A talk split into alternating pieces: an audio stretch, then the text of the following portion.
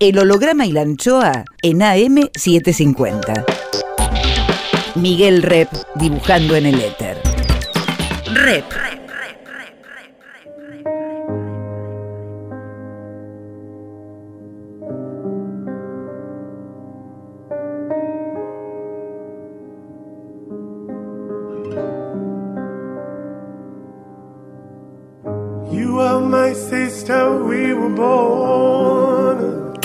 mi hermana.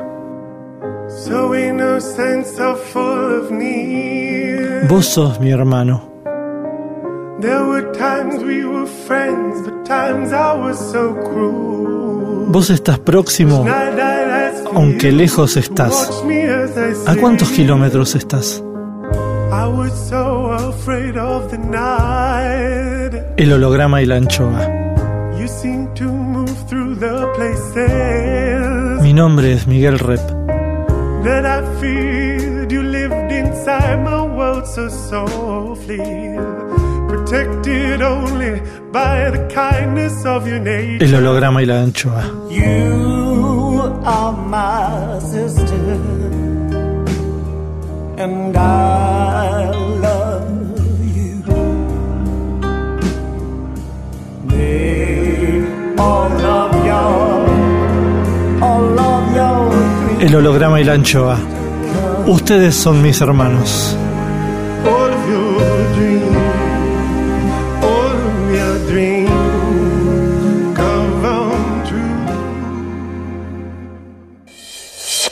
El holograma y la anchoa. Hoy guardamos el aire, el pensamiento de Carlos Alberdi.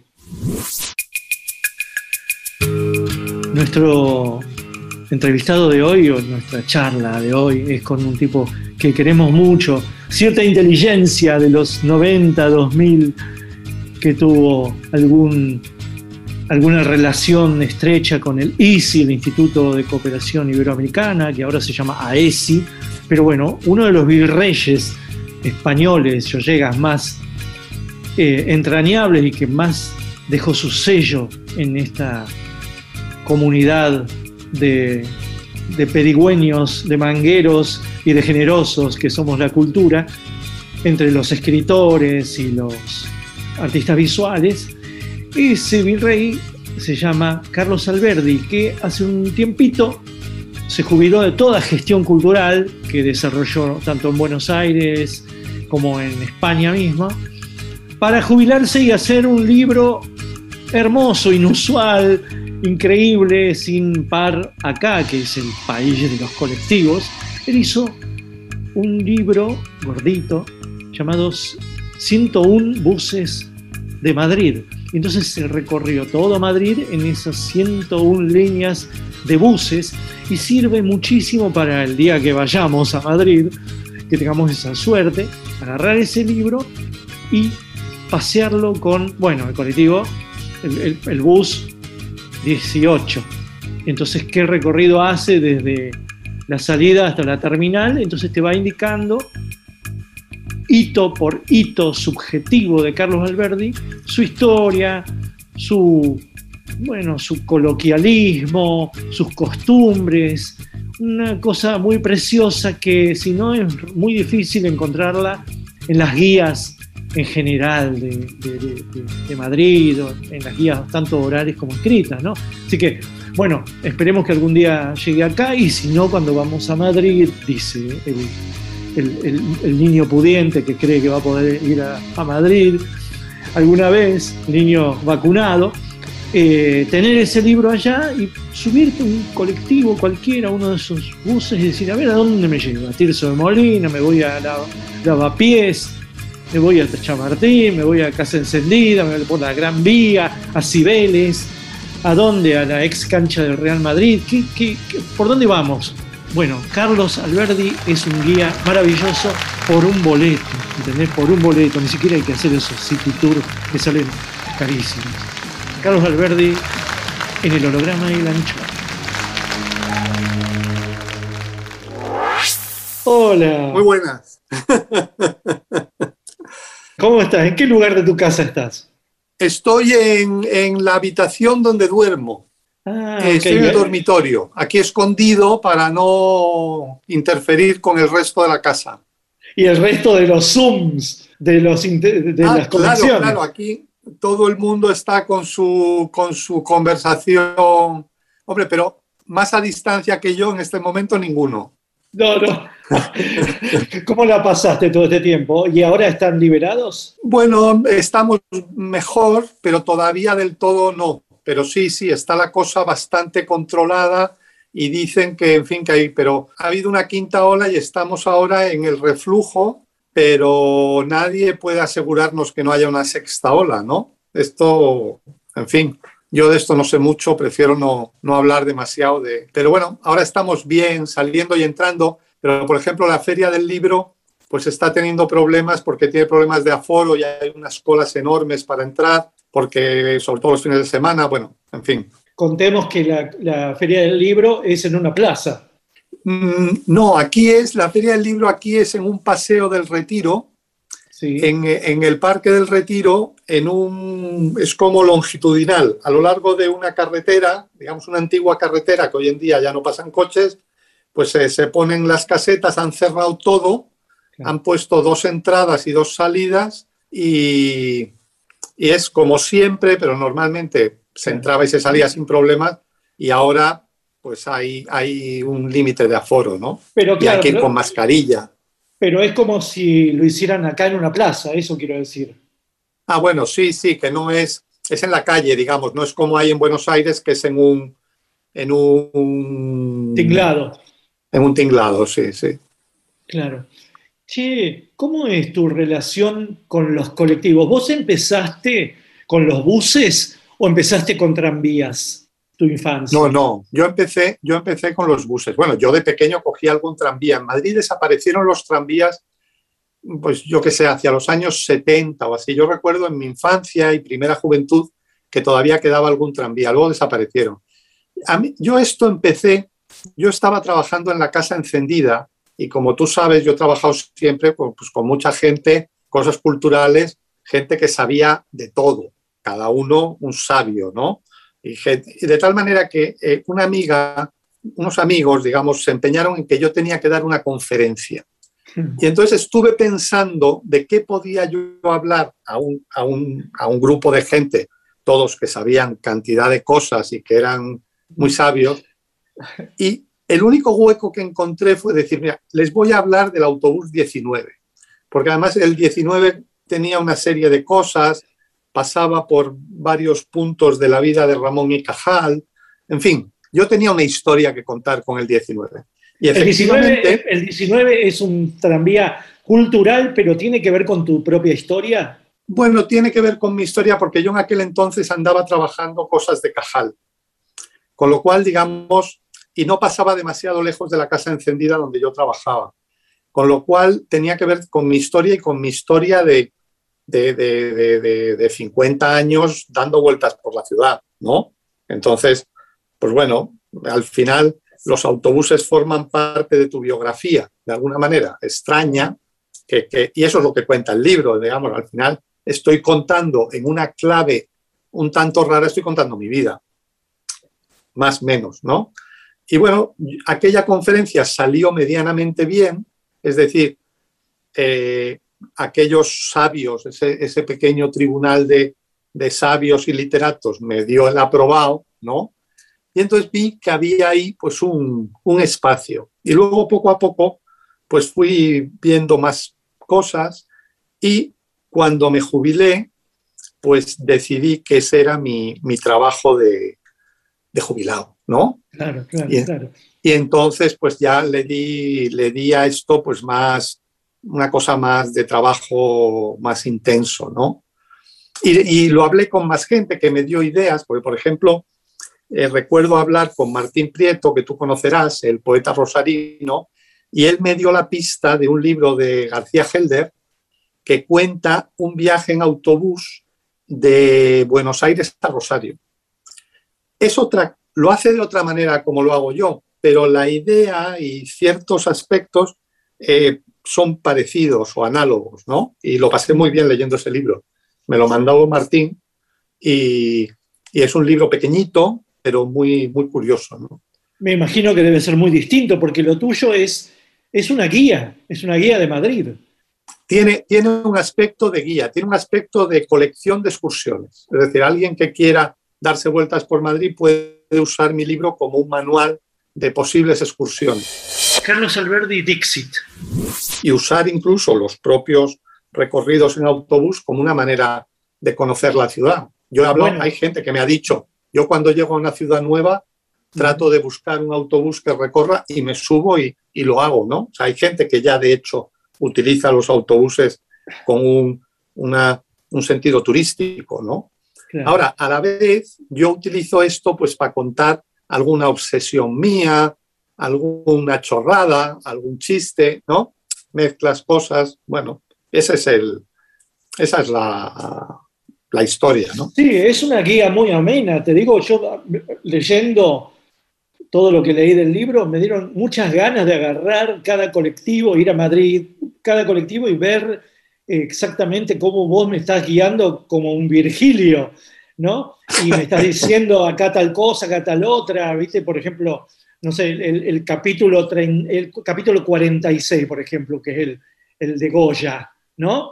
El Sí. más goyesco de todos. Bueno, ese, el primero que yo iría a Madrid y me tomaría, ¿viste? Para seguir tu, tu- tu tránsito. Es muy interesante, sobre todo la gente que estamos bordeando siempre el tema de cultura, ¿no?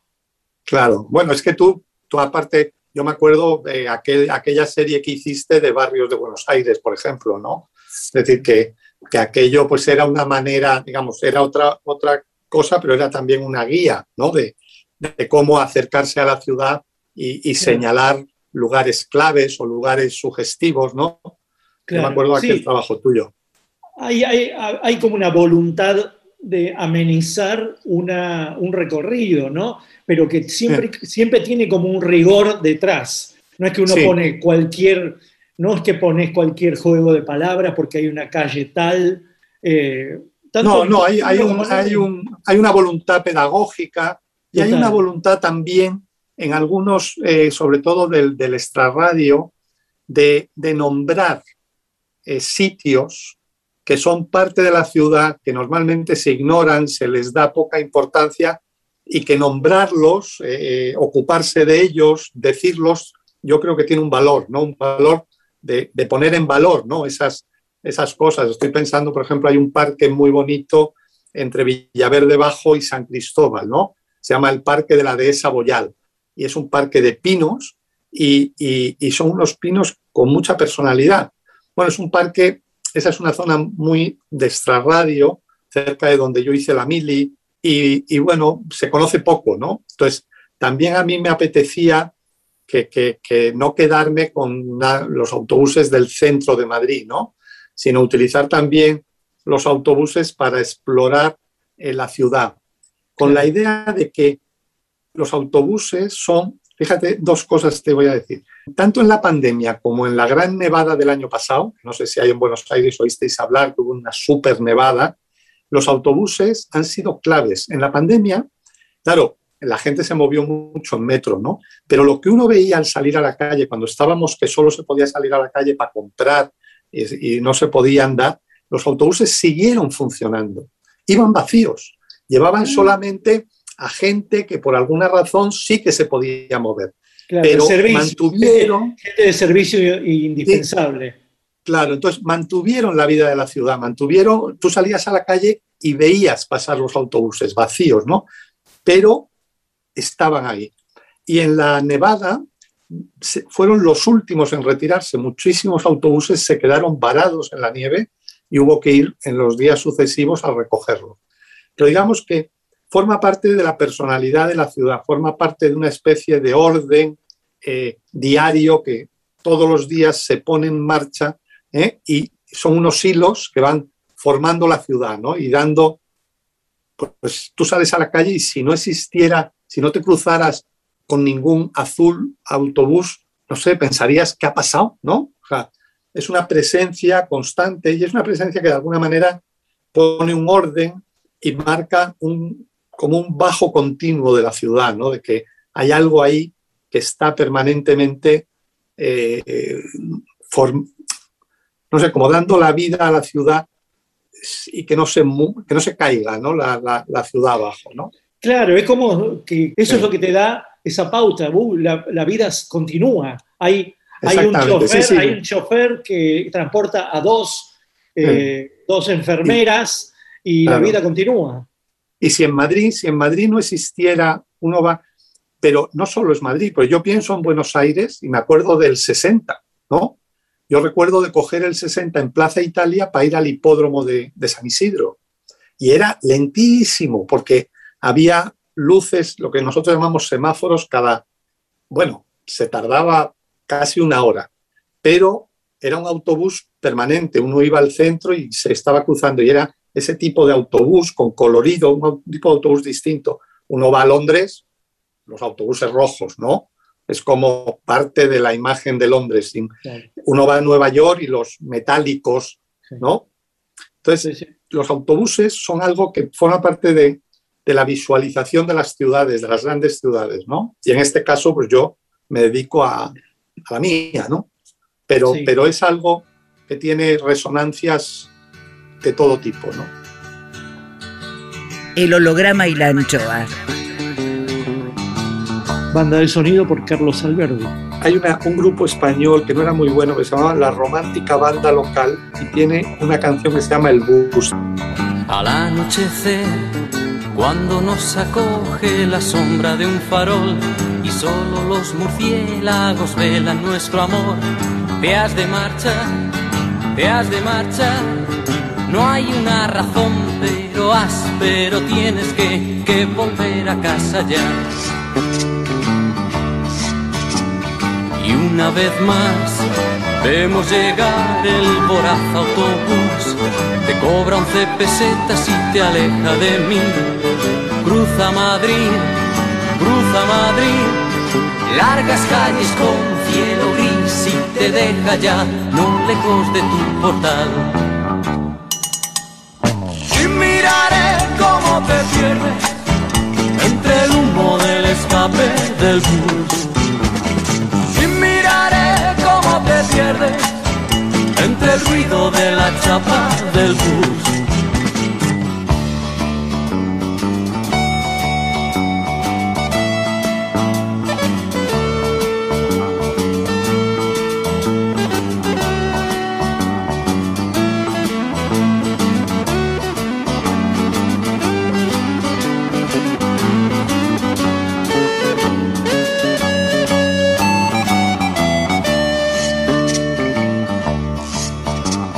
Allí un señor te pregunta serio de dónde vienes hoy. Que la gente es mala, que mira dónde vas. Tu habitación es tu habitación, refugio de cartón, de papel, donde no podrás resistir ya mucho más. Dime mi amor, si no estarías en mis brazos mejor en el bolsillo de papá. Por eso ven, atrévete a dar la espalda por no coger, no coger ya más ese estúpido autobús.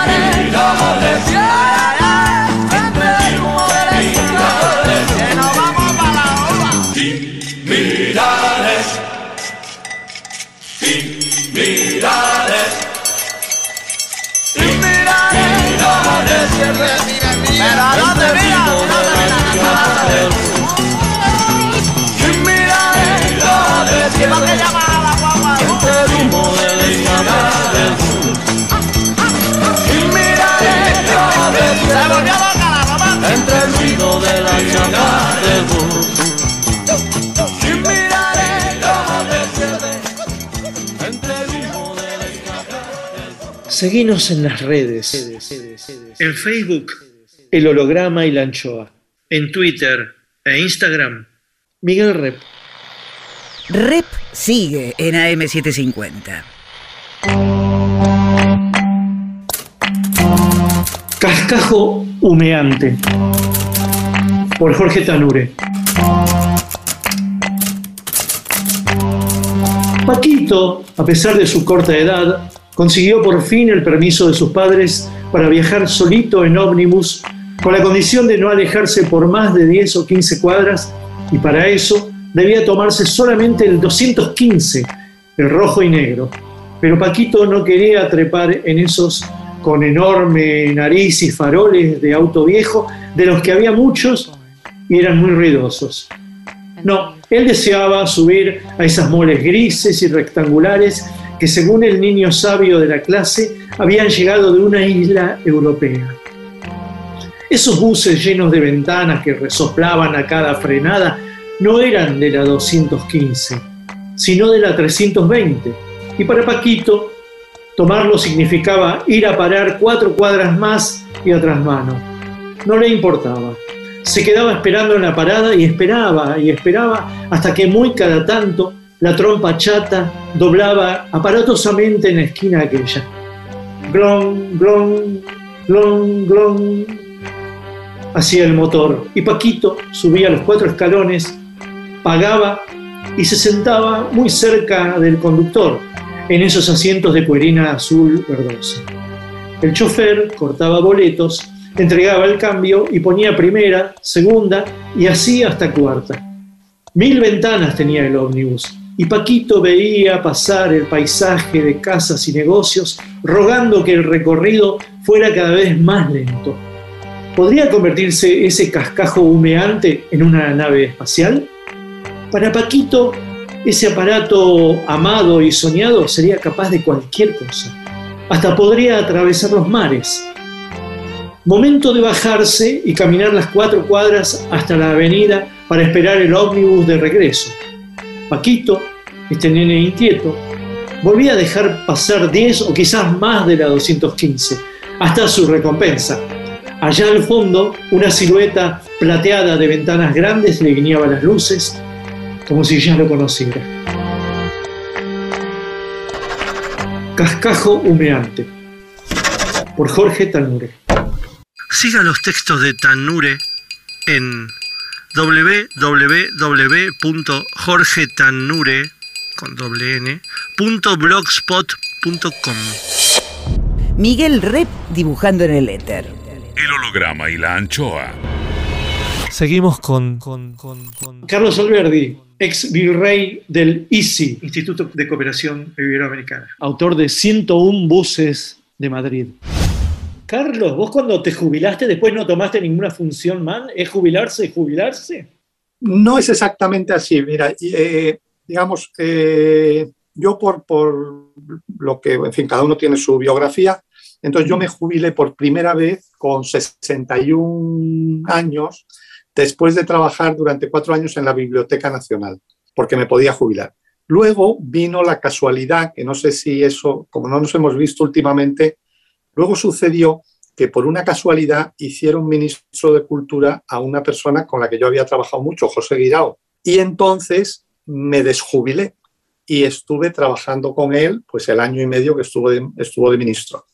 Y cuando, cuando cambiaron a, a Guirao de ministro, pues me volví a jubilar, ¿no? Y bueno, ahora estoy jubilado, hago alguna cosa con relación a, a la sociedad de gestión, a las GAE, ¿no? Ajá, sí. Y, pero una cosa muy pequeña, porque digamos cuando uno está cobrando una jubilación, pues no puede, no puede hacer cosas grandes, porque si no, pues tiene que dejar de cobrarla, claro. claro. Y bueno, y esto de escribir, pues bueno, es una especie de hobby y que también me mantiene pues en contacto con gente y te, te obliga pues a, a, bueno, a estar un poco en activo, ¿no? Porque tampoco es cuestión, digamos, este fenómeno de la jubilación es un fenómeno particular en que de repente te dicen, pues tú ya no tienes que hacer nada, pero te seguimos pagando y entonces, pues bueno, pues no sé, por otro lado hay que, hay que hacer algo, ¿no? Vas a estar. Pero si sos persona de la cultura, nunca, de, nunca cesás de producir. Algo Bueno, siempre tenés, ¿no? Claro, claro, que bueno, pues unas cosas son tal, en fin, que sigue, sigues más o menos ahí en, en, en, en acción, ¿no? Claro, lo que no haces es gestión. Claro, no, no, me he quitado de la gestión, que es también pues un descanso muy grande, porque Claro, la, claro. la gestión tiene algunos aspectos así que hay que, se hace muy bien cuando uno tiene 30 años, es el momento ideal para ese tipo de, que es una cosa muy intensa, ¿no? Y yo eso lo he vivido pues en, en- en- ahí en Buenos Aires, ¿no? Los dos años que estuve, que fueron fantásticos, pero luego pues en, en la Casa Encendida, Por eso, ¿por qué, no, no- ¿por qué no contás la historia de tu gestión, digamos, desde que empezaste la gestión? Bueno, pues eso se puede contar, pero bueno, no sé si puede tener mucho interés, pero yo era un profesor de instituto. Yo, yo cuando terminé, me licencié, estudié geografía e historia y, y tenía la idea un poco esta de, de Antonio Machado, del profesor de instituto que va y da clases eh, y, y enseña. Pero cuando vi lo que era diariamente de ser profesor, pues me costaba mucho porque los chicos de 15 años son muy difíciles de, de manejar según como uno sea. Y, yo desde luego los manejaba fatal. Tengo que reconocer que no se me daba nada bien el manejo de adolescentes más o menos rebeldes. Eh, y entonces descubrí, yo me fui un año a Nueva York y di clase allí en, en- adolescentes rebeldes y, y ya descubrí que aquello era imposible ¿no? para mí. Y a la vuelta me propusieron entrar en la recuperación de la residencia de estudiantes que no sé si los, los, los que escuchan en Buenos Aires, ahí es eh, un lugar mítico en que se conocieron Lorca, Buñuel y Dalí, pero que luego el franquismo lo, lo escondió y en los años 80 hubo pues un movimiento de, como digamos, de volver a que ese centro que fue un colegio mayor, de, venían de toda España a estudiar a Madrid y allí se juntaban, ¿no? Eh, Lorca de Granada, Dalí de Cataluña, eh, Buñuel de Aragón y otros muchos, gente que venía a estudiar medicina, en fin, y se convirtió en un centro cultural muy importante. Nosotros en los años 80 se formó un equipo del cual yo formé parte que recuperamos la residencia, ¿no? Para que, y bueno, la residencia hoy en día pues es un centro cultural importante en Madrid y aquello iba muy bien. Estando ahí, a mí me ofrecieron ir a Buenos Aires, ¿no? Yo ya tenía una cierta experiencia de gestión cultural de la residencia, en Buenos Aires estaba empezando, llevaba ya tres o cuatro años el centro de la calle Florida, que empezó Pedro Molina y que ICI, el ICI. el, el ICI, se conocía como el ICI por Instituto de Cooperación Iberoamericana. Pero vamos, en definitiva, pues era el Centro Cultural de España. Ahí había como dos, había muchas cosas, pero había dos puntos fuertes. Uno, el mundo literario y otro, el mundo de las artes plásticas. El mundo literario, porque claro, muchos de los grandes escritores eh, publicaban en editoriales españolas, en fin, había una relación muy fluida y fuerte. Y el mundo de las artes plásticas, tuvimos la suerte de contar con Laura Buchelato, que era pues, una persona excepcional en su conocimiento del mundo. Y ese centro se convirtió en un lugar en que empezaron muchos jóvenes. Yo recuerdo que yo llegué y la primera exposición que yo hice fue Miguel Jarte y Pombo, eh, que luego les ha ido muy bien, ¿no? O este Pablo, Pablo Suárez. bueno, Pablo Suárez nos dejó una vaquita, porque vivía al lado y nos dejó una vaquita. Bueno, en fin, allí había un, mo- un momento, Pablo había Siquier- mucho movimiento artístico. Siquier- Estábamos al lado de Pablo Siquier. Pablo Siquier era el de esa generación que luego hizo aquí una gran exposición en Madrid y Pablo estaba por allí todos los días. Yo le recuerdo muchísimo y el trabajo de Pablo es sensacional, ¿no? Desde España, desde Madrid, Carlos Alberdi. Entonces había esa fuerza de las artes plásticas y luego el mundo literario que estaba todo. Sábato venía un día sí y otro no a hablar conmigo porque quería publicar una cosa en Madrid, porque tal y porque cual. Bueno, eh, yo hablaba mucho también con Elvira González Fraga, que era como su, su brazo derecho. Vi hoy, venía también a menudo y luego Soriano, yo me acuerdo de, tuve cierta amistad con Soriano, que era un personaje a mí me fasc- Yo había leído Triste, Solitario y Final y le admiraba muchísimo, ¿no? Y luego toda la panda de jóvenes, de los cuales me hice, pues amigo, porque claro, estaba Rodrigo Fresán, Martín Caparrós, Alan Pauls, eh, Ford, estaba al lado de los poetas, Daniel Samoilovich, en fin, yo lo pasé como no se puede creer. O sea, conocí a una gente maravillosa y, y que luego además como que la vida me ha dado la razón en el sentido de que yo quedé fascinado con aquella gente, pero es que luego es que esa gente ha hecho unas cosas imponentes, ¿no? Tú ves el trabajo de Caparrós, ¿no? De, de- a partir de entonces, entonces ya era famoso en Buenos Aires, ¿no? Con la revista Babel y tal. tenían esa pelea los Babel y los Planeta Boys, ¿no? Totalmente. Y, y- y yo tenía una, teníamos una tertulia con los Planeta Boys, que eran Forn, eh, Fresan, y venía, vino alguna vez este, el venezolano Boris Izaguirre, que pasó por allí a hacer unas telenovelas y que era amigo de Fresan de los tiempos de Caracas, en fin. Bueno, aquello fue, aquello fue extraordinario. Yo luego vuelvo a Madrid y un poco aprovecho la cantidad de cosas que yo aprendí en Buenos Aires, ¿no? Y eh, paso a, bueno, paso por unas cosas, pero estoy un tiempo en el Instituto Cervantes, pero el Instituto Cervantes de España tiene una cosa rara porque tiene el Instituto Cervantes para los países que no hablan español. Y el Cervantes no trabaja en, en, en Ñamérica, por usar el término caparrosiano, ¿no? No trabaja en Ñamérica porque en Ñamérica habla español. Una cosa que no se entiende. Los españoles a veces estamos con la cabeza perdida. Pero bueno, la cosa es que eh, yo paso a trabajar durante seis años que fueron súper interesantes en Madrid, coordinando todos los centros culturales que tenía y tiene España en Latinoamérica. Y entonces, pues es, se hace un centro, yo seguía el centro de Buenos Aires, por supuesto, cuando estuvo Tono Martínez, que hizo una gestión maravillosa. A mí me sucedió Fernando Villalonga, que estuvo dos años y también mantuvo el centro muy, muy al alza, ¿no? Y luego hicimos un centro muy interesante en Lima y al final incluso hicimos un centro sensacional que sigue en México, ¿eh? ahí detrás de la catedral, que va muy bien. Sin embargo, luego pues ha venido un reflujo porque cuando llegó la crisis, yo, claro, yo en el año 2002 me voy a la Casa Encendida, que es entonces es el nuevo centro que monta José Guirao con dinero de Caja Madrid, un centro, en Madrid faltaba un centro como que diera trabajo a los jóvenes. Y había como la, un rollo así que la gente decía, no, es que los jóvenes no quieren hacer nada, eh, no, no, se, no se aplican a nada. Y, y Guirao diseñó un centro y dice, bueno, los jóvenes no quieren hacer nada porque dice, vaya usted a mirar lo que hacen los mayores. No, vamos a darles trabajos a los jóvenes, que los jóvenes hagan las cosas que los jóvenes vendrán. Y efectivamente, los jóvenes aparecieron en la Casa Encendida y fue un éxito importante.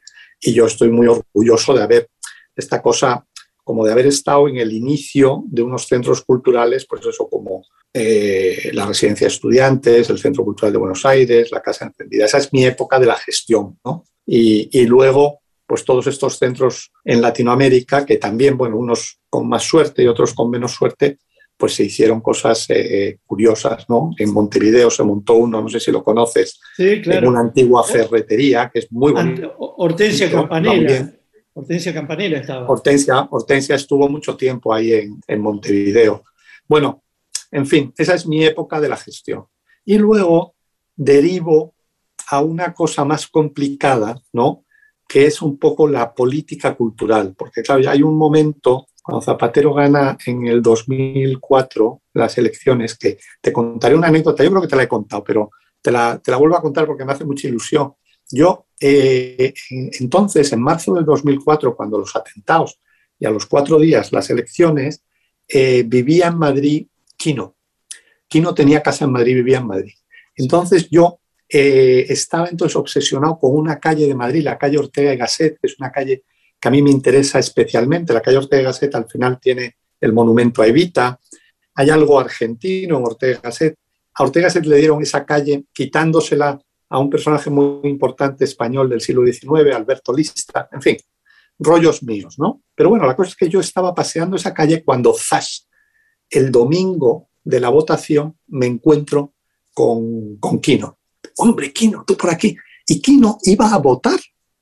Estaba porque él tenía Ciudadanía. de identidad española y derecho de voto en España.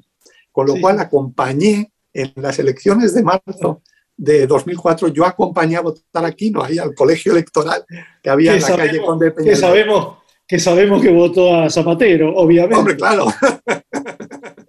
El holograma y la anchoa. Musiquita que nos dejó Carlos Alberti. Habría que poner All You Need Is Love de los Beatles, ¿no? that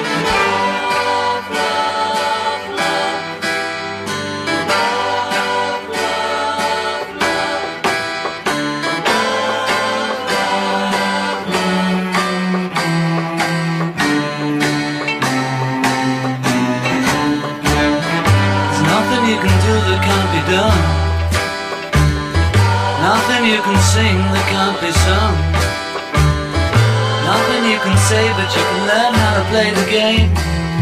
It's easy. Nothing you can make can't be made. No one you can save that can't be saved.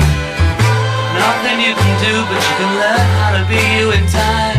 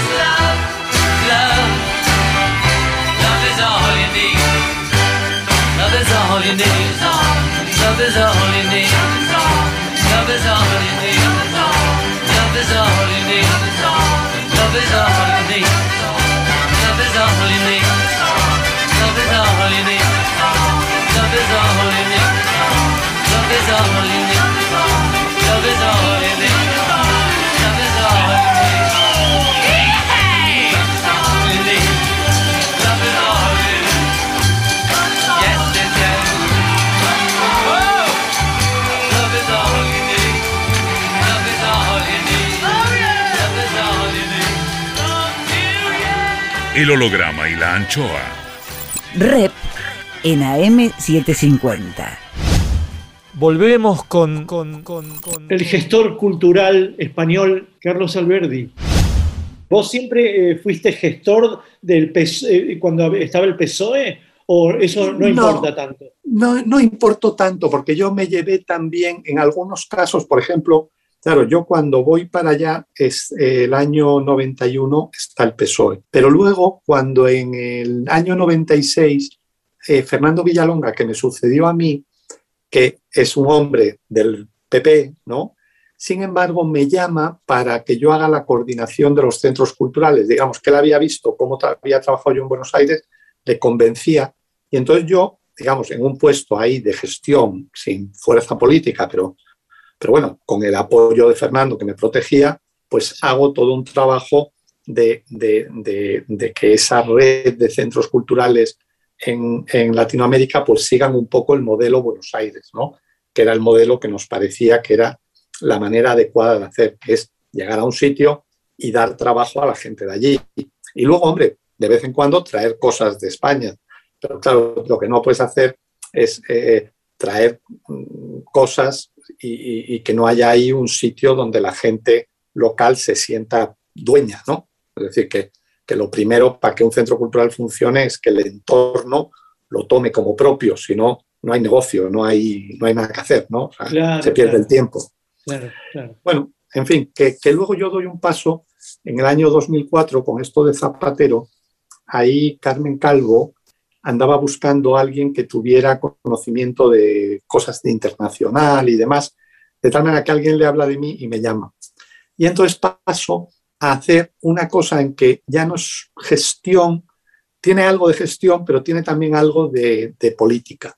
Y eso ya es otra cosa, porque ya no te mira la gente. La gente cuando haces gestión y tal, pues sabe que eres un benefactor de la humanidad.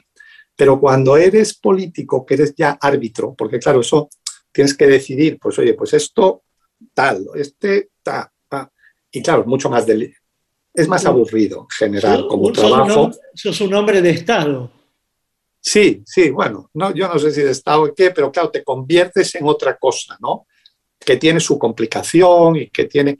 Pero bueno, también pues le dediqué ahí un tiempo y, y- y fue una experiencia muy interesante porque, bueno, estás, acudes a reuniones internacionales, ves un poco cómo es el movimiento cultural en la UNESCO, en los foros. De ministros de cultura latinoamericanos o asiáticos o tal.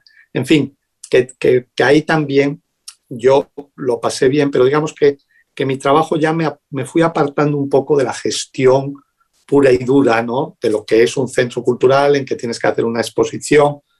Y luego eso volví a tomarlo en la Biblioteca Nacional. Ya más, más adelante, yo hice cuatro años en que en la Biblioteca Nacional me ocupé de sus exposiciones y sus conferencias. Y entonces ¿De qué volví pues, a lo que es ¿De qué año como del año fue del 13 al 17. Del 13 al 17. Es decir, ahí, te- claro, ahí era una gestión del PP. Sí, a mí me llamó la directora de la Biblioteca Nacional, me dijo, oye, que me gustaría que dirigieras esto. Bueno, pues, en fin, ahí me manejaba yo sin demasiado problema. Hombre, lógicamente yo cuando he tenido responsabilidades políticas ha sido con el PSOE, ¿no? Pero luego, pues la gestión, indistintamente, lo importante es que, que digamos, quien está por encima de ti te proteja para poder hacer el trabajo sin que te interfieran y te maten ¿no? Porque si este o el otro, ¿no? ¿Y cómo Pero fue, bueno. cómo fue el trabajo en la biblioteca?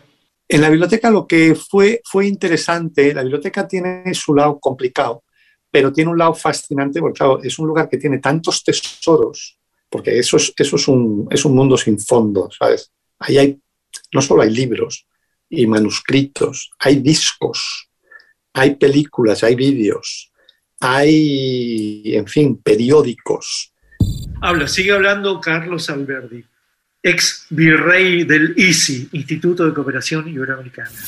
Entonces, claro, tienes un material para hacer exposiciones extraordinario. Hay algunas exposiciones de tipo, como, como decías tú antes, de Estado, el centenario de fulanito.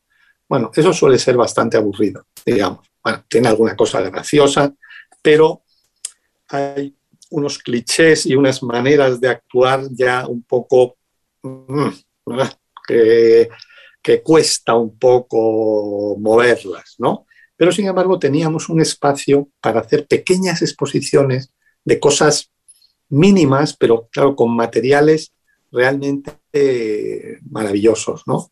Hicimos una exposición sobre Manuccio, que es el editor este veneciano del siglo XV, que es del comienzo de la imprenta, que la hizo Javier Azpeitia. Eh, bueno, pues fue una maravilla, ¿no? Pero digamos, donde disfrutaba más era en esas exposiciones de pequeño formato que no tenían importancia para la biblioteca, institución, y entonces nos dejaban hacer lo que queríamos y tenían una ligereza y una frescura especial. Luego ya pues había otro tipo de exposiciones, que era la generación del 14 y había que hablar de Ortega Gasset Que tiene que, ir el, claro, que tiene que ir el rey a inaugurarla Sí, y tal. Y entonces todo, todo se pone un poco rígido. A veces unas salen mejor, porque por ejemplo la de Cervantes que hubo que hacer con, con motivo del segundo centenario de Cervantes no salió mal, ¿no? Esa estuvo, a mí me gustó, digamos. Pero claro, son exposiciones que, en que hay en juego como que no puedes soltarte, porque, bueno, es que de, fulanito hay que decir lo que hay que decir, ¿no? En fin, bueno, el mundo este de las grandes instituciones, que eso pues es un poco pesado.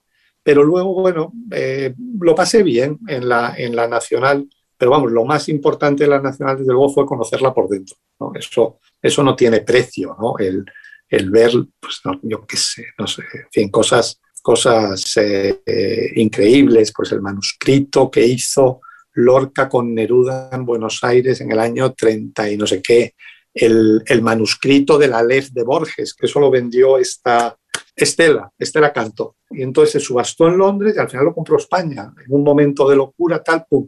Y está allí, en la Biblioteca Nacional, es una letrita, tal. En fin, es una cosa mágica poderlo ver y tocar, ¿no? Claro, porque Y- está dedicado, dedicado a ella, creo, el Aleph.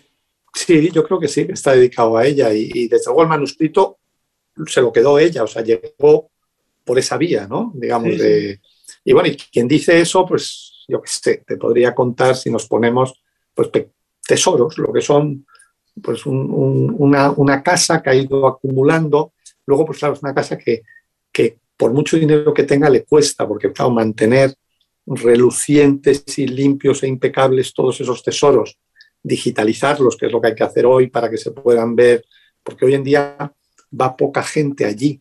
Sin embargo, se consultan los documentos de la Biblioteca Nacional desde todo el mundo, ¿no? En fin, Claro. que, que es, un- es una experiencia y un- una cosa muy interesante. Lo pasé muy bien en la Nacional. Y ya que yo estaba ya terminando, digamos, mi carrera profesional, pues le dediqué algo más de tiempo, tuve más calma para dedicarme a pensar esto de los autobuses. Y hice algunos eh, primeros autobuses en una revista que dirigió Borja Casani, que sacó cinco o seis números en papel y luego sacó bastantes en electrónico que se llamó El, El estado Mental. mental. Sí, esa revista estaba muy bien. Bueno, como todas las revistas que ha hecho este Borja, es un personaje de la cultura madrileña especialista en revistas. Fue el que hizo La Luna, el que hizo El Paseante, Muy buenas. el, el europeo. Él tiene un don para, para juntar gente y, y hacer, hacer, hacer estas cosas. Y me gustó mucho porque ellos me ayudaron mucho. Yo tenía muchísimas dudas, porque claro, yo he tratado durante toda mi vida con escritores profesionales extraordinarios. Y claro, uno se pone a escribir y se da cuenta de lo difícil que es y de, y de que la cosa no es tan sencilla, ¿no? Y, y claro, tenía muchísimas dudas. Y estos pues me ayudaron un poco a animarme, a que no me dejara impresionar, que bueno, uno escribe como puede y no, no, no, no tienes por qué ser ¿no? caparrós, también puedes contar las, las cosas pues a tu manera, tal. Y, y eso me sirvió mucho porque, porque quizás sin ese aliento exterior me hubiera arrugado, ¿no? No, no me hubiera animado. Y bueno, me he ido animando y al final pues, pues he, sacado esto que son 100 autobuses y que es una visión de Madrid también, ¿no? De, de, de cómo veo yo esta ciudad. El holograma y la anchoa.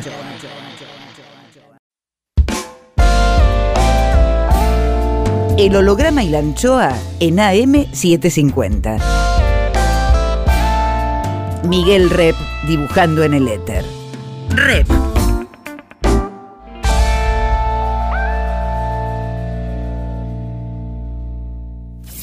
Cuadritos finales. Más, más. Más Carlos Alberdi, autor de 101 autobuses de Madrid. La chapa, chapa, chapa, El 10 es un autobús solitario.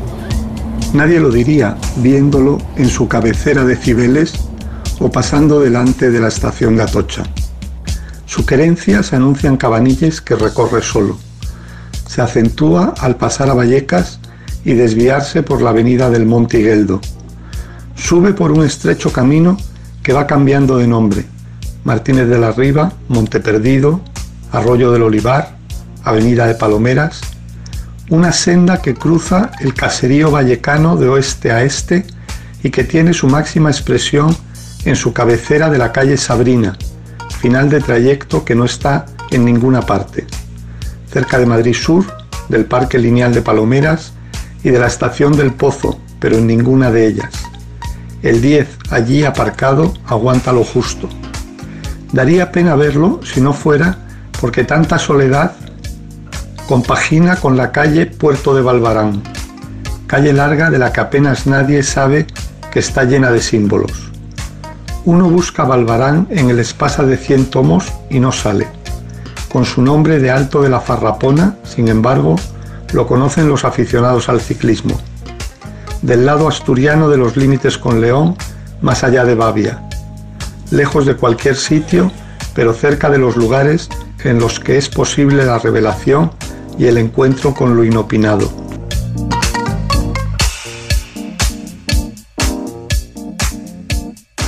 ¿Cómo, sentí, ¿Cómo estás sintiendo la repercusión de tu libro, que es muy reciente, pero qué, qué, qué, qué estás recogiendo de él? Bueno, yo recojo de todo esto, el libro ha salido de imprenta hace una semana, ¿no? Pero, Ah. pero lo que es es como si dijéramos, yo lo que recojo es que el autobús es prácticamente para cualquiera que vive en la ciudad, es algo cercano y familiar, en sus desdobles, ¿no? Mm. Es decir, por un lado, en que es parte del paisaje, pero por otro lado, porque prácticamente casi todos, no todos, pero casi todos los personajes de, de las personas, los ciudadanos de la ciudad, tienen algún autobús, uno o dos, que han tomado repetidas veces, que están ligados a su vida. Much- muchísimos comentarios, tengo muchos comentarios de yo en tal autobús iba a la escuela, yo en tal autobús iba a la universidad, yo tomaba tal autobús para ir al fútbol, yo tomaba tal autobús porque iba a casa de una tía mía que no sé qué. De tal manera que, que es algo como cercano, es algo que, que de salida la gente eh, me dice, oye, ¿y del 34 que has dicho? Y digo, pues mira, toma el 34 y míralo.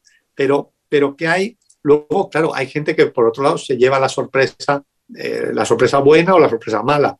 Ay, pero hombre, pero no hablas de, de lo que pasa el, por delante de no sé qué. Ah, Pues a mí es que eso no me llamó la atención. Claro, claro. Pues claro, cada uno tiene su, su mundo, ¿no? Y tiene sus expectativas respecto a tal o cual autobús, pero el autobús es algo que forma parte de la vida cotidiana de, de la gente de la ciudad, ¿no? Todo el mundo lo toma como algo cercano, algo que forma parte de su vida, que no, no lo ven, se divierten, me preguntan cosas, ¿no? De, oye, ¿y este autobús, eh, en fin, ¿qué, qué, qué me recomiendas para tal? Yo me he convertido ahora en un experto en autobuses, ¿sabes? Claro. Para ir a no sé dónde, ¿qué, qué tomo? Y digo, pues mira, toma tal autobús. Son Sos- excursiones sos- y- y bueno. sos como, sos como Michelin. Exactamente. El holograma y la anchoa. Atenti. Continuará mañana más Carlos Alberdi. Nos sigue hablando de su libro 101 Buses de Madrid. Miguel Rep en AM750. Edición Eimon. Textos Jorge Tanure. Y ya sé que el mundo no es como lo queremos, lo sé de los 10 años. Intenta, produce, consigue. Listo, ahí le mandé. Berenice Sotelo. Gracias. Lápiz y tinta Miguel Rep. El holograma y la anchoa en la contratapa del fin de semana. Sueñan lindo. Miguel Rep. El holograma y la anchoa, siempre contratapa, siempre último, siempre nocturno, siempre allá. El holograma y la anchoa en AM750. Miguel Rep dibujando en el éter. Rep.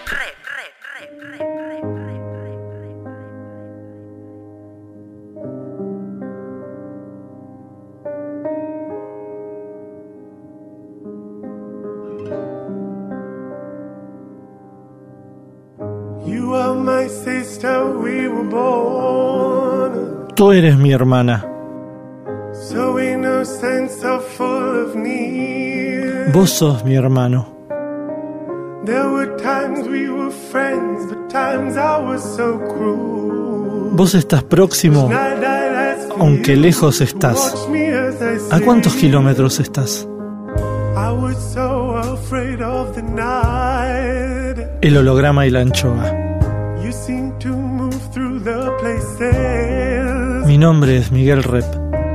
that I feared. You lived inside my world so softly, protected only by the kindness of your nature. El holograma y la anchoa. You are my sister, and I love you. May all of your, El holograma y la anchoa. Ustedes son mis hermanos.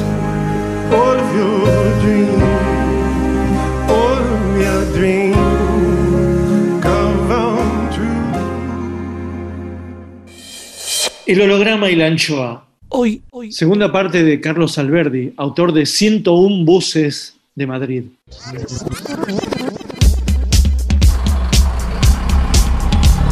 El 14 forma parte del carrusel de autobuses que circulan en torno a la estación de Atocha. Es una zona llena de historias. Al 14 le gusta contar la que tuvo lugar en 1900 en el suntuoso edificio entonces recién inaugurado que hoy es Ministerio de Agricultura. Alfonso XIII era un niño y María Cristina, por cuya calle acaba de circular el 14, la regente. Se decidió traer a España los cadáveres de Goya, Moratín, Meléndez Valdés y Donoso Cortés, los tres primeros coetáneos, amigos y exiliados.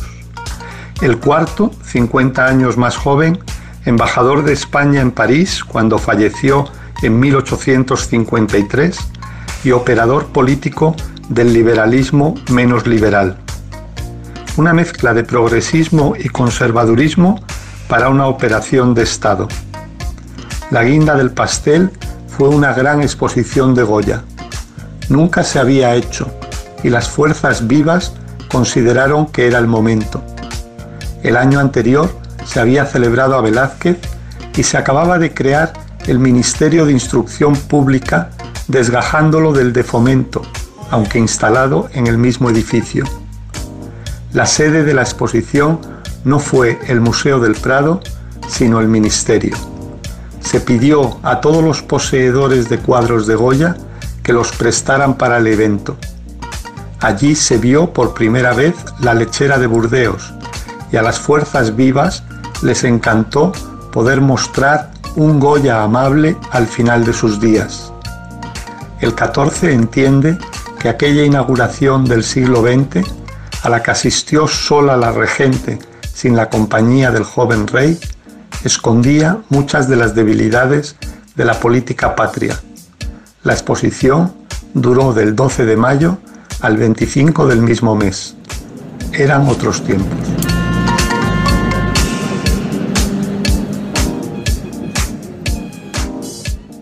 ¿Y cómo fue la metodología de trabajo? Eh, ¿En cada autobús subías varias veces o una sola vez y tomabas... Bueno, eh, tomabas- depende de si el autobús era un autobús que yo, que yo había subido muchas veces o no. Entonces, por lo menos sí que he intentado subirme una vez a, a cada autobús y hacer el recorrido. Ahora, muchos de los autobuses ya los tenía, digamos, recorridos numerosas veces, ¿no? Porque ¿Cuál es, ¿Cuál es el de tu infancia, por ejemplo? El de mi infancia es el 29. El 29 porque yo iba a una escuela que había que cruzar Madrid y entonces el 29 es el único que hago en primera persona. Todos los demás los hago en tercera persona. Y el 29 no, el 29 lo hago en primera persona porque es que no, no puedo hablar del 29 sin implicarme, ¿no? Lo sabés de memoria claro. el recorrido, lo sabés de memoria. Claro, claro, claro. Y- y salen cosas de, de que el recorrido luego ha cambiado, porque la ciudad es una cosa que no para de cambiar.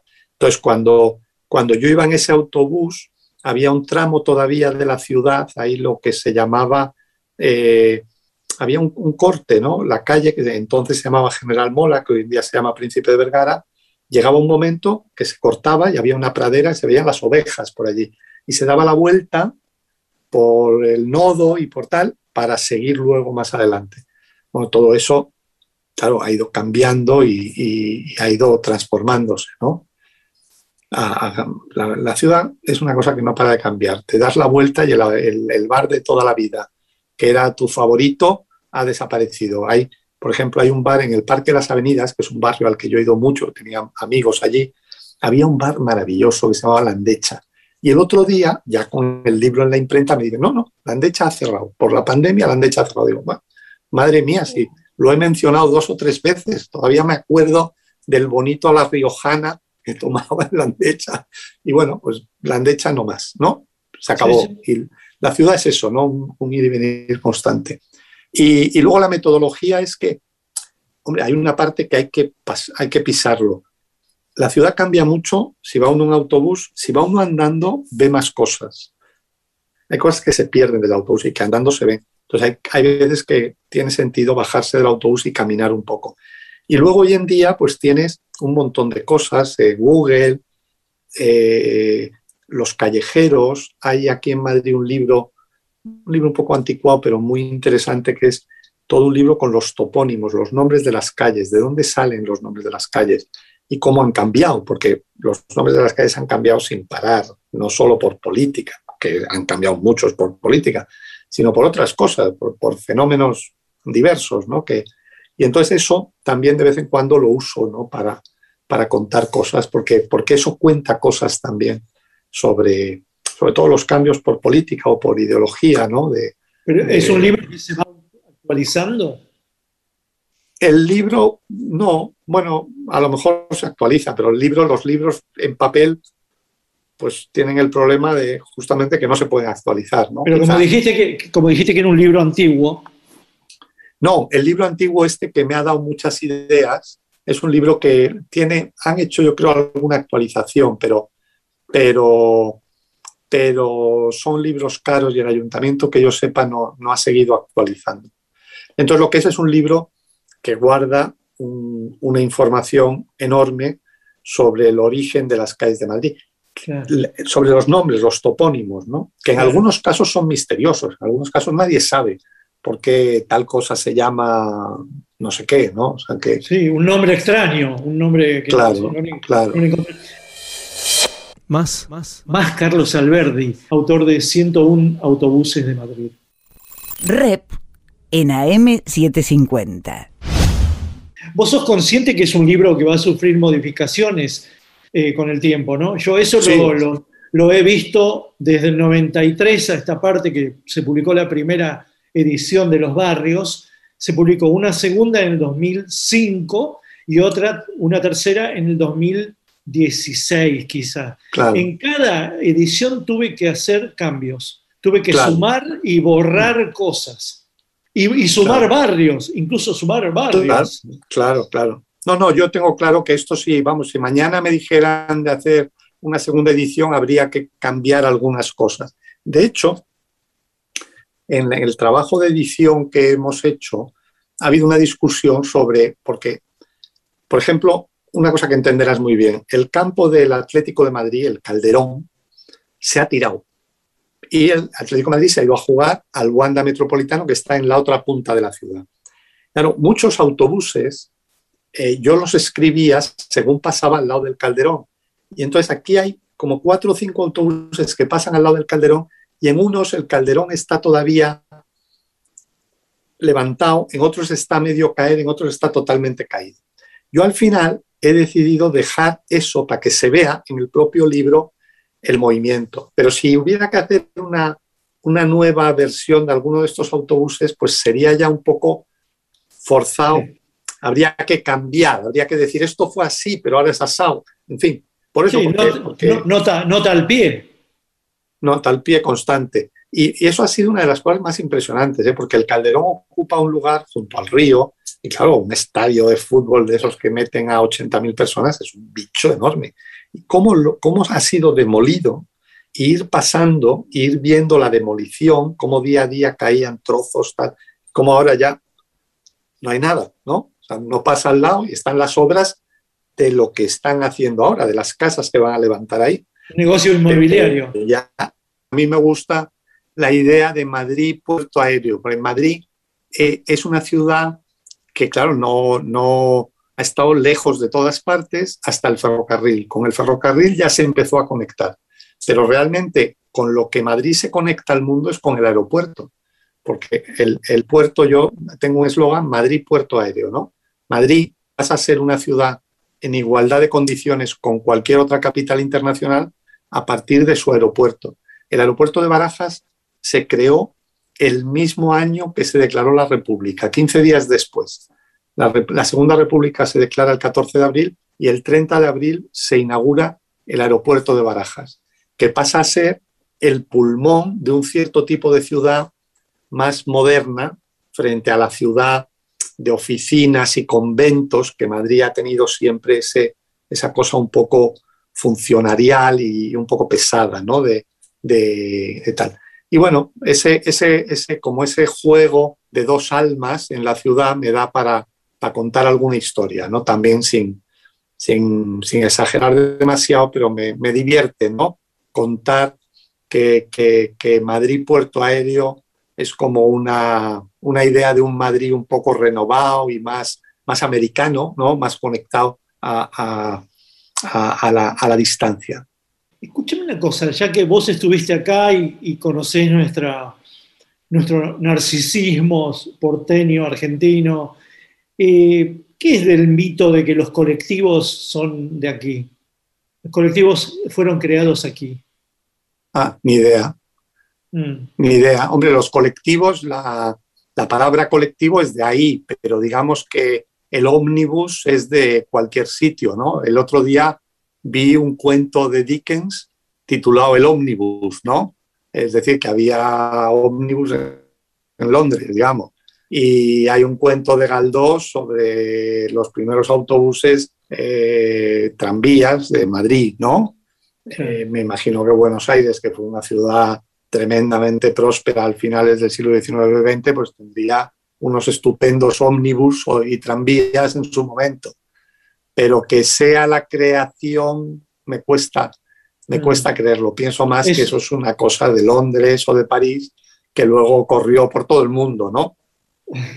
Es uno de los mitos de aquí, que el colectivo ah, nació pues aquí, ¿no? Ah, vaya, a saber cuál es, vaya a saber cuál es la particularidad que tenga acá que no se dio en otros lugares, ¿no? Quizás la numeración, claro. quizás eh, los recorridos, los colores, sí. no sé, sí. porque puede ser que no haya sido eh, devastado ese mito hace un tiempo, ¿no? Claro, no, y puede ser que Buenos Aires estuviera entre las primeras ciudades que tuviera, digamos, ya autobuses con gasolina y, y, y motor, porque claro, los primeros eran con tracción animal y luego eh, en el momento en que entra la gasolina y, y, los motores, pues Buenos Aires está a la cabeza de las ciudades del, mm. del mundo, ¿no? Yo tengo yo mi historia, eh, yo tenía dos tíos míos, ¿no? los dos hermanos chicos de, de, mi madre, en la familia de mi madre eran mujeres y dos chicos, y los dos chicos se fueron a Buenos Aires y, y quedaron fascinados y, y, ya vivieron en Buenos Aires. Ellos se fueron para no ir a la guerra de África en los años 20, finales de los 20, que está el problema este de, de, de la guerra en el norte de África, y, y tenían algún contacto por allí y ya montaron su vida y digamos, hay un Buenos Aires mítico, ¿no? En el que pudo suceder cualquier cosa de esas. ¿Y tu primer aterrizaje aquí fue para, para la gestión del ICI o habías venido anteriormente a Buenos Mira, Aires? Eh, eh, fui una semana, o sea, yo eh, en, en octubre del año 90 me proponen ir una semana a Buenos Aires para ver si me gusta y si me gusta ir ya en enero del 91 a quedarme. Entonces estaba de director del ICI Fernando Rodríguez La Fuente. Y entonces yo tomo el avión, voy allí y paso una semana estupenda, porque además estaba organizando una reunión de revistas iberoamericanas, con lo cual voy con el encargo de hablar con Martín Caparrós, que dirigía Babel, y con Daniel Samuilovich, que dirigía Diario de Poesía.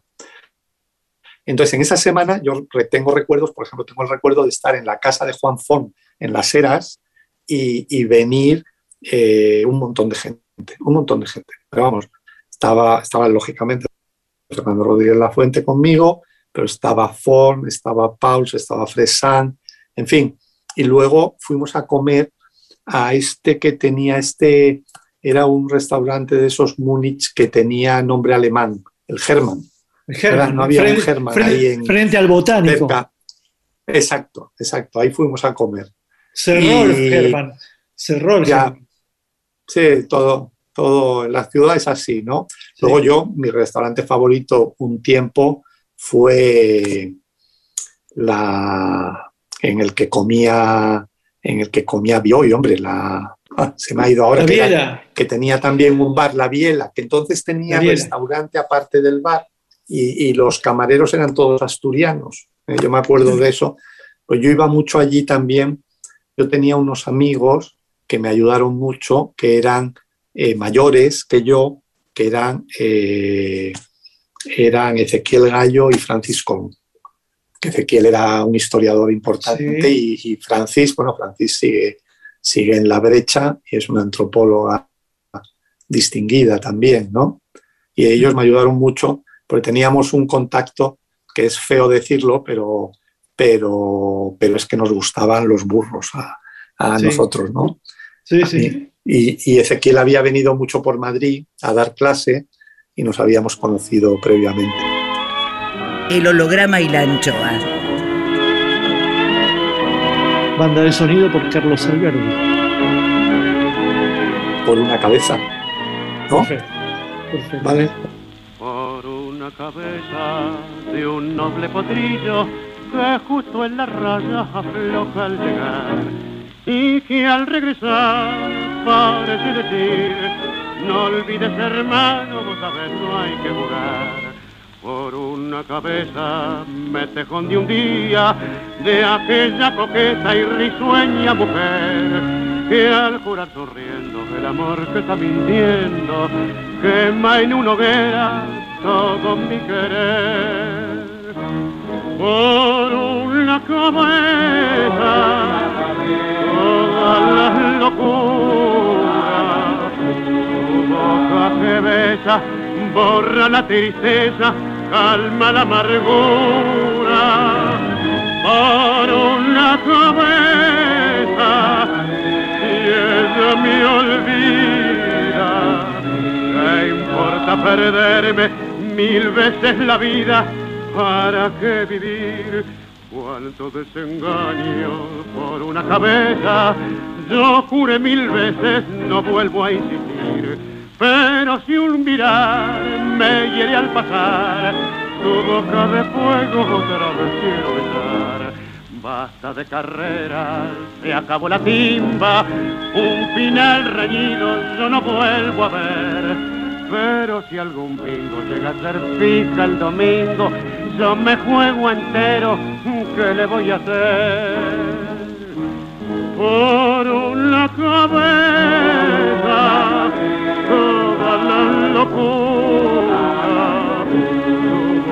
que besa, borra la tristeza, calma la amargura. Por una cabeza, y ella me olvida. ¿Qué importa perderme mil veces la vida? ¿Para qué vivir? ¿Y seguís con los burros ahí en Madrid? Sí, sí, sí. Uno, no, bueno, ese, ese tipo de vicio, pues es un vicio que es muy difícil de dejar. Y entonces eh, en Ma- Madrid tiene un hipódromo muy, muy pequeño, pero muy bonito. Y es un sitio que voy los domingos y es como quien va a dar un paseo. Das un paseo, juegas un poquito, porque lo de apostar tiene también su, su cosa, ¿no? Sí, y, y ves los caballos y bueno, te lo pasas bien. Y ves los amigos, en fin. ¿Nunca caíste en la ludopatía? No, por ahora no, por ahora no. Pero, pero sin embargo, en, en- yo tengo unos antecedentes vascos y en el País Vasco lo de la apuesta es una cosa que, que nos gusta, ¿no? La- el apostar en el frontón, en, en todo, en todo tipo de cosas, una apuesta le pone a lo que sea, pues le pone un punto de picante que, que tiene, pero vamos, discretamente, ¿no? Todavía. Cuando vas al, al hipódromo, eh, ¿sos conocedor del, del, digamos, del paño y, y salís ganando o te equivocas? Bueno, me equivoco, pero no pierdo mucho, no pierdo mucho. Si, si uno, si lo tienes más o menos estudiado, pues los caballos tienen, hombre, hay una parte que los caballos como no hablan, pues uno no sabe nunca lo que van a hacer, pero cuando uno los conoce más o menos, pues sabe lo que es razonable y lo que no. Entonces, si quieres ganar mucho dinero, acabarás perdiendo porque juegas cosas imposibles, pero si no tienes ansia de ganar mucho dinero, pues lo normal es que te mantengas así, así, porque bueno, juegas cosas medio razonables y, y acabas, bueno, en- la cosa es divertirse, ¿no? No. Rep sigue en AM750. El recepcionista de arriba. Juicio al invitado. Como todos sabemos, está científicamente comprobado que cuando morimos, subimos al cielo, nos reciben para testearnos en el juicio final. Todo lo que hicimos, deshicimos y omitimos en vida es examinado por un barbudo con alas llamado el recepcionista de arriba, quien juzga si somos recibidos en el paraíso, nos penitencian para aguardar en el purgatorio o nos destinan forever al infierno. Nubes, leve viento, ausencia de olores. Examen, examen, examen más. Cuadrito 1. El recepcionista de arriba recibe a Carlos Alberdi. Comienza el interrogatorio. Carlos, ¿qué destino prefiere para su eternidad? ¿Paraíso, purgatorio o infierno? El paraíso. ¿Y qué cree merecer después de ver toda su vida vivida? El paraíso. ¿A quién le dio un beso, un abrazo en vida y ahora que ve la foto se arrepiente? Uy, no sé, no sé, tendría que pensar, eso no lo puedo contestar deprisa. ¿A quién quiere conocer o volver a ver si entra a esta instancia de la eternidad? Hombre, pues algunos amigos que se han ido, sí. ¿Cuál fue su pecado personal preferido en vida? No sé, no sé qué, qué- qué se puede decir. Bueno, pues, depende cómo se defina el pecado, claro. ¿Y cuál fue el pecado que no perdonó a los demás? No sé, es que qué preguntas más difíciles. El recepcionista de arriba. Miguel Rep dibujando en el éter. El holograma y la anchoa. Seguimos con, con- con- con- Carlos Alberdi, ex virrey del ICI, Instituto de Cooperación Iberoamericana, autor de 101 buses de Madrid. ¿Qué, qué tienen de mágico eh, los ómnibus para vos? Hombre, los, los ómnibus tienen, yo digo que tienen una cosa que son, por un lado, mobiliario urbano, ¿no? Es decir, es una cosa que forma parte de- del paisaje. Y luego, por otro lado, es un sitio, es un balcón para mirar el paisaje, ¿no? Y tienen esa parte de, de espacio de convivencia, de, lugar en el que se producen ahí pues, unas interacciones, ¿no? Especiales, ¿no? Que, que vas eh, dentro. Entonces, eh, los, los autobuses componen, como hemos hablado un poco al principio de la conversación, componen un, un hilo de la ciudad, un hilo que, que da la personalidad de la ciudad y, y que da un poco el tono de, de- de- de esa ciudad, en este caso de, Madrid. Yo digo siempre que si uno tiene prisa, tiene que tomar el metro, pero si uno no tiene prisa, se va mucho mejor en autobús, ¿no? Porque va Sí. uno viendo el paisaje, va uno viendo cosas y tal, Sí. pero hay que no tener prisa porque el autobús tiene su ritmo y es un ritmo lento, ¿no? Es verdad, fíjate que el, el metro, bus, eh, el subte, eh, tiene un olor característico. En cambio, los, los autobuses deben tener muchos olores en su recorrido. Sí, bueno, mucho, claro, tienen mucho menos olor porque, claro, están mucho más ventilados, ¿no? Pero tienen fragancias que quizás sean imperceptibles, pero que deben cambiar con respecto a, a los árboles o a sitios que largan Sí. mucho humo, factorías que largan algún Sí, tipo de, de olor. Hombre, hoy en día, hoy en día sobre todo huelen a, a aire acondicionado, Mm. porque, porque el aire acondicionado suele tener un olor particular, ¿no?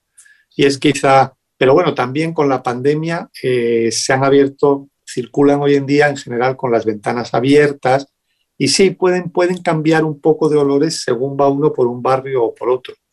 Claro. Pero yo Claro. en eso quizá no tengo un olfato muy desarrollado.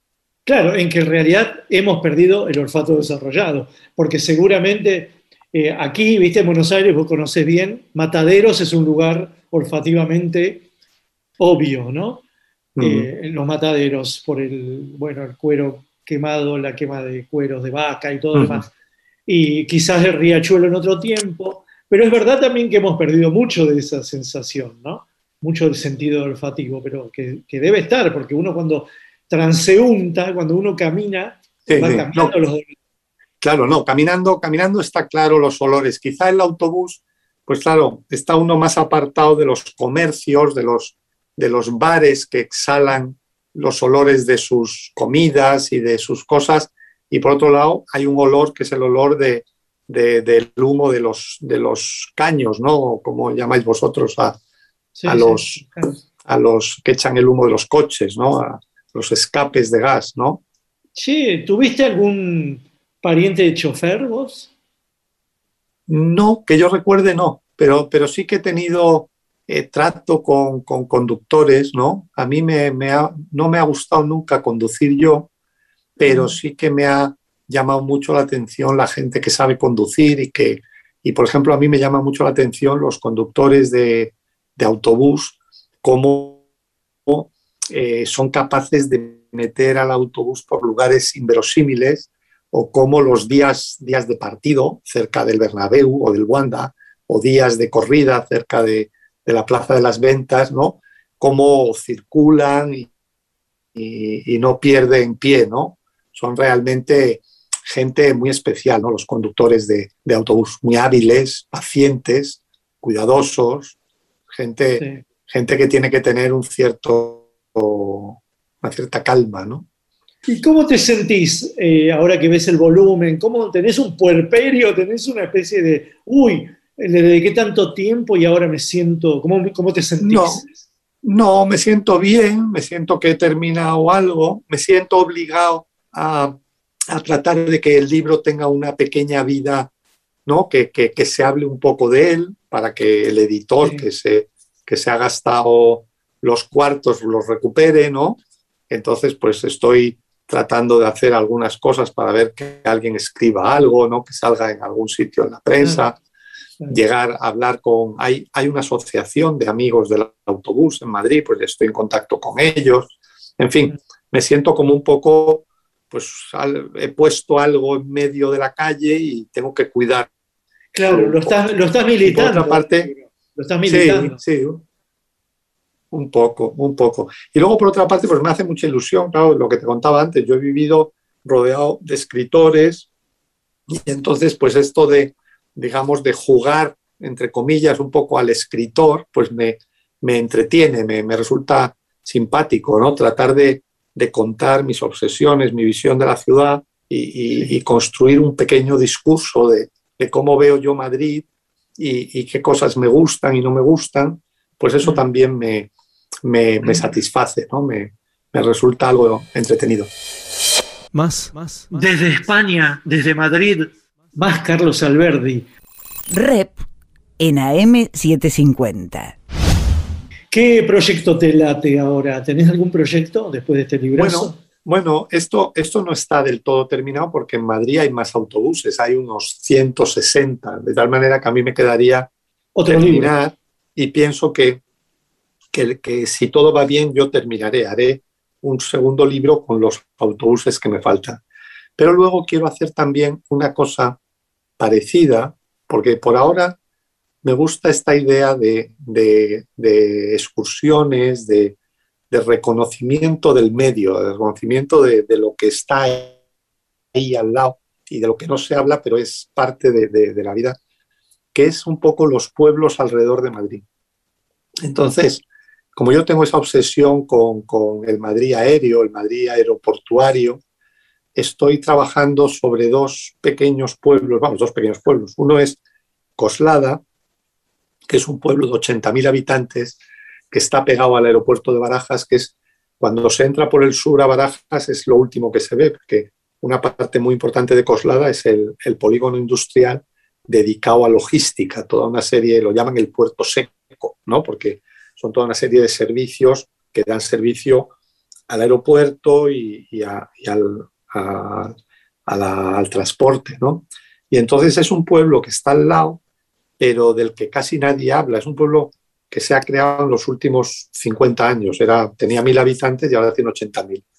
Y luego hay otro pueblo en Madrid, ya pegado a la provincia de Toledo, que se llama El Álamo, en donde hay un proyecto de la posibilidad de un segundo aeropuerto de Madrid, pero que también me interesa por ese nombre tan mítico en, la mítica del siglo XX, ¿no? la película de John Wayne, la mítica americana, y hay un poco el colonialismo actual, ¿no? El colonialismo de verdad, porque yo, claro, tengo muchas discusiones con amigos, ahora está de moda lo de colonial, que es hablar mal del colonialismo antiguo y no hablar del colonialismo de hoy en día, es decir, que todos estamos siendo colonizados y esa colonización en parte no nos gusta, pero en parte nos gusta. En gran parte me encanta la cultura norteamericana y, la he absorbido a lo largo de mi vida y habrá cosas que no me gusten, pero hay otras que me encantan. Y ese fenómeno del colonialismo que hemos vivido y que vivimos día a día, porque estamos, digamos, bombardeados por, ¿no? Digamos, Nueva York produce más cultura que todo el resto del mundo junto prácticamente y además sabe cómo venderla afuera, ¿no? Y vivimos de eso, ¿no? Aquí, por ejemplo, el Museo Reina Sofía es un constante de cultura neoyorquina. Y en el Museo Reina Sofía están todo el día hablando de lo de colonial. Y, bueno, chico, habla también un, poco de que eres un vehículo del colonialismo actual y, sin vergüenza, o sea, no hay por qué avergonzarse, es, es la vida misma. Eh, Roma fue colonia, ¿no? Todos somos más o menos romanos y, no vamos a, justiciar a Roma por... Roma nos ha hecho, ¿no? No sé cómo decirte que, que ahí hay un fenómeno que me interesa. Entonces el Álamo es un pueblo pequeño, pero que permite hablar de, muchas cosas, ¿no? Permite hablar de los aeropuertos, permite hablar del colonialismo y permite hablar también de lo que es un pueblo pequeño de, la, meseta, ¿no? De la llanura manchega, pegado a Toledo, con, muchísimos inmigrantes, prácticamente el 30% de la población de, del Álamo son gente nacida fuera de España, básicamente mayoría de marroquíes, pero también rumanos y de muchas otras nacionalidades. Es un pueblo que tiene poco nombre, nadie, nadie, nadie va a ir a hacer turismo prácticamente, pero que sin embargo yo sí, yo quiero ir a hacer turismo al Álamo y quiero contarlo. Quiero contar el Álamo al resto de madrileños y decirle, mira, aquí hay un pueblo que es así, asado y que tiene esto y lo otro, y que además se llama como la película de John Wayne, les contaré la película de John Wayne, y las canciones de la película de John Wayne, que aquí, cuando yo era pequeño, claro, había una moda, me imagino que en Argentina igual, se traducían al castellano y había una cantante que cantaba Hojas Verdes y la canción del Álamo en castellano y todos los niños lo cantábamos. Yo era seguidor de David Crockett por, por el Álamo, ¿no? Y nos poníamos un penacho aquí como el castor, ¿no? El, el, sombrero de castor, en fin, te quiero decir, todas esas locuras bueno, todo eso está ahí, ¿no? Entonces hay que un poco sacarlo y pasearlo. El holograma y la anchoa. Al salir de San Antonio, al salir de la ciudad, hallarás las ruinas nada más. No verás ningún valiente, ni verás ninguna cruz pero tú tal vez escuches una voz en el azul. Es la historia de unos hombres que lucharon con valor y en el álamo murieron por la patria y el honor. Cuando se oscurece un clarín les llama sin cesar, ellos dicen sus nombres en un coro triste y fantasmal.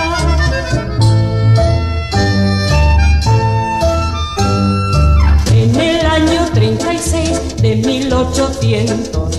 Un valiente coronel quiso el fuerte defender y también David Crockett su fusil y un montón de tejanos a luchar, a vencer o a morir. Ellos eran nada más 189 y supieron combatir como 25 mil vendedores. Fue Santana, general de valor, y al entrar en el fuerte uno a uno la vida quitó.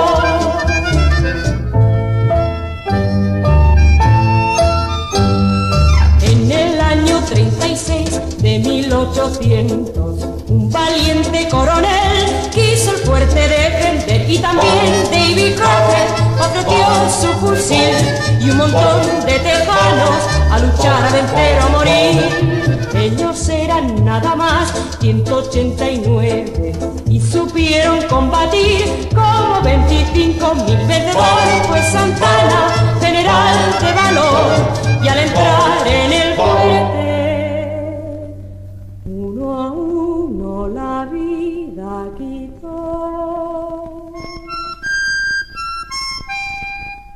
Musiquita que nos dejó Carlos Alberdi.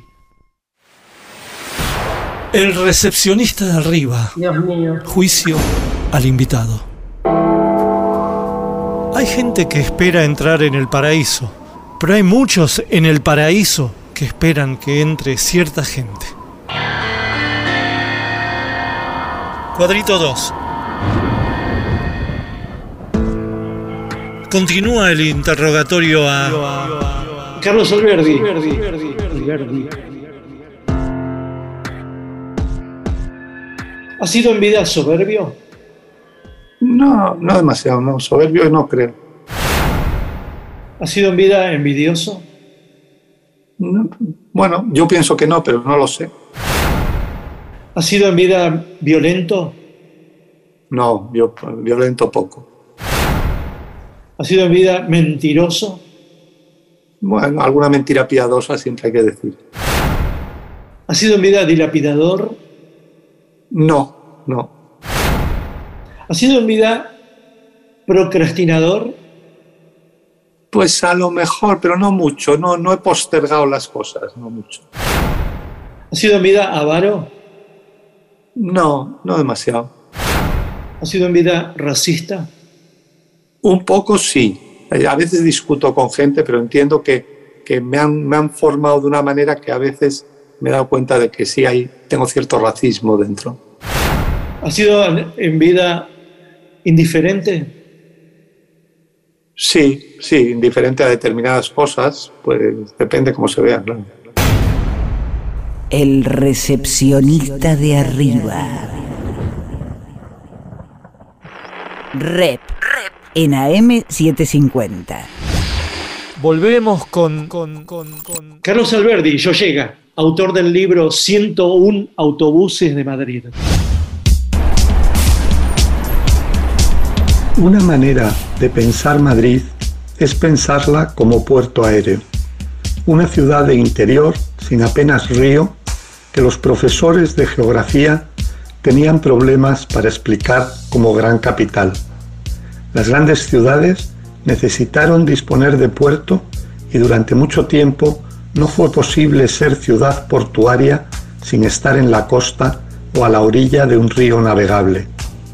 La situación de Madrid empezó a cambiar con el ferrocarril. Durante la segunda mitad del siglo XIX se conectó a todos los grandes puertos de España y pudo llegar a ser, Machado Dixit, rompeolas. Pero su autonomía física real, su capacidad para jugar en las grandes ligas de las ciudades internacionales, no se produce hasta la normalización del transporte aéreo. Por el aire, algunos llegarán a creer que lo de de Madrid al cielo fue una premonición, el viejo poblachón manchego está a la misma distancia de cualquier otra ciudad que cualquier otro sitio. Por eso, la inauguración del aeropuerto de Barajas el 30 de abril de 1931 debería ser recordada como un hito fundacional madrileño.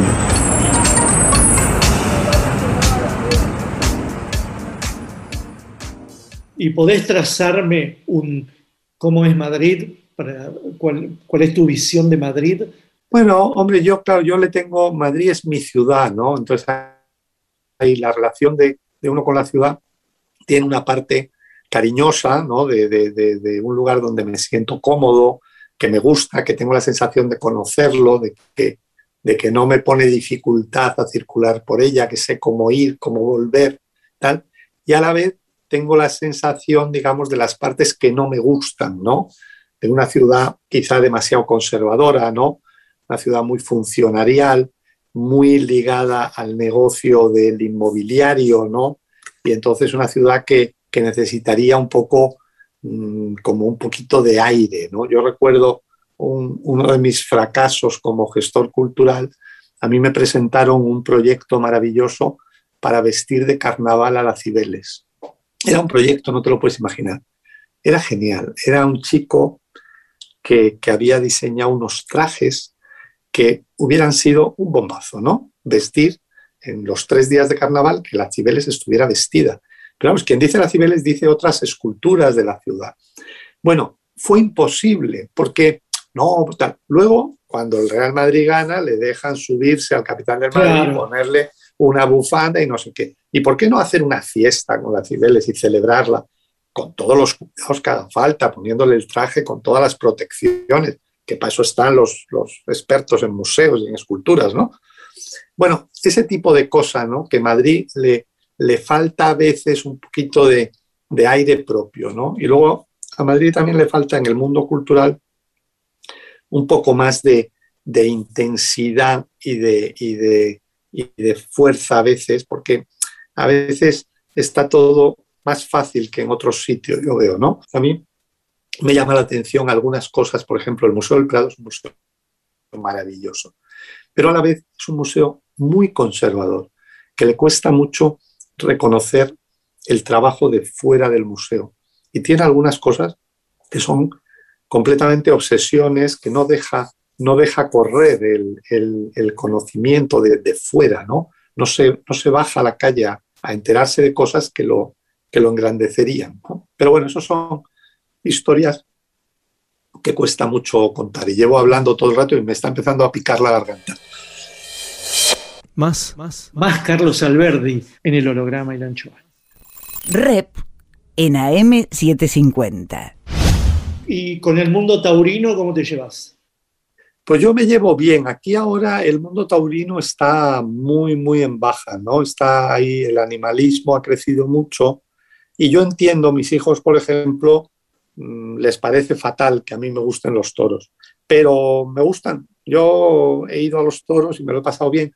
En los toros uno se aburre mucho, porque los toros son difíciles, ¿no? Hay que saber mucho. Hay gente que sabe mucho y, y se lo pasa bien hasta en una corrida de esas aburridísimas pero, pero sabiendo mm, algo, que es lo que puedo saber yo, pues a veces te aburres. Pero cuando sucede el milagro de que, de que el torero domina al toro y con un cierto empaque estético y tal, pues es algo sensacional, ¿no? Y luego hay algo, en fin, hay muchas cosas. Yo hablo bastante de, vamos, bastante.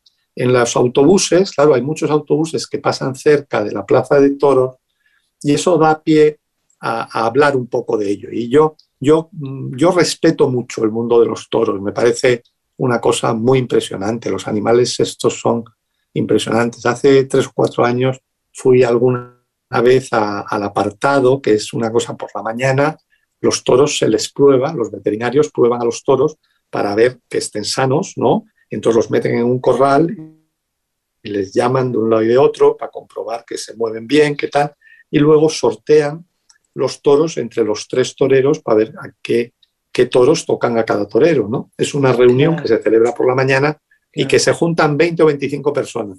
Y conseguí colarme un par de veces ahí y es una cosa impresionante ver al, al animal de cerca y ver cómo se mueve, es de una belleza impresionante. Ahora, ¿No le hacen- evidentemente, no le hacen hay algo de fiesta antigua, ¿no? ¿Eh? ¿No le hacen antidoping antes, como en el fútbol después?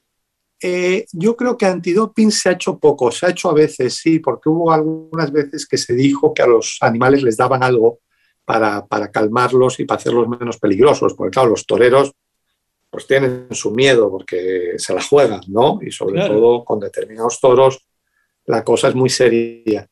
Pero, pero bueno, yo de eso tampoco, tampoco entiendo mucho, pero lo que sí que sé es que, es que hay algo telúrico, antiguo, serio, ¿no? Y, y trágico, y, y esa, esa tragedia tiene una belleza y tiene, a mí me, me emociona, ¿no? En determinados Claro. momentos, ¿no?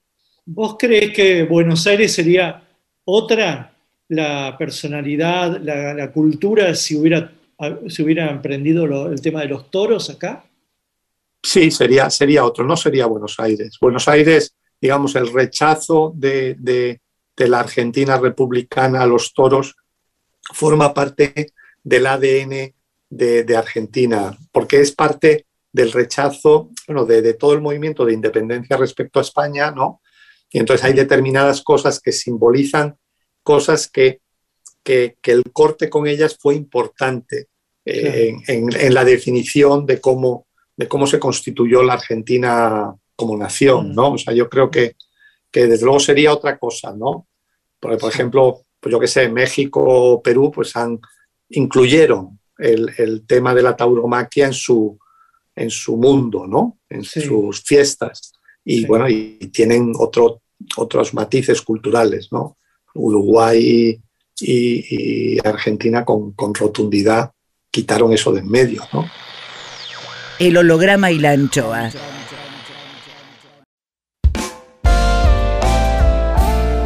El holograma y la anchoa en AM750. Miguel Rep dibujando en el éter. Rep.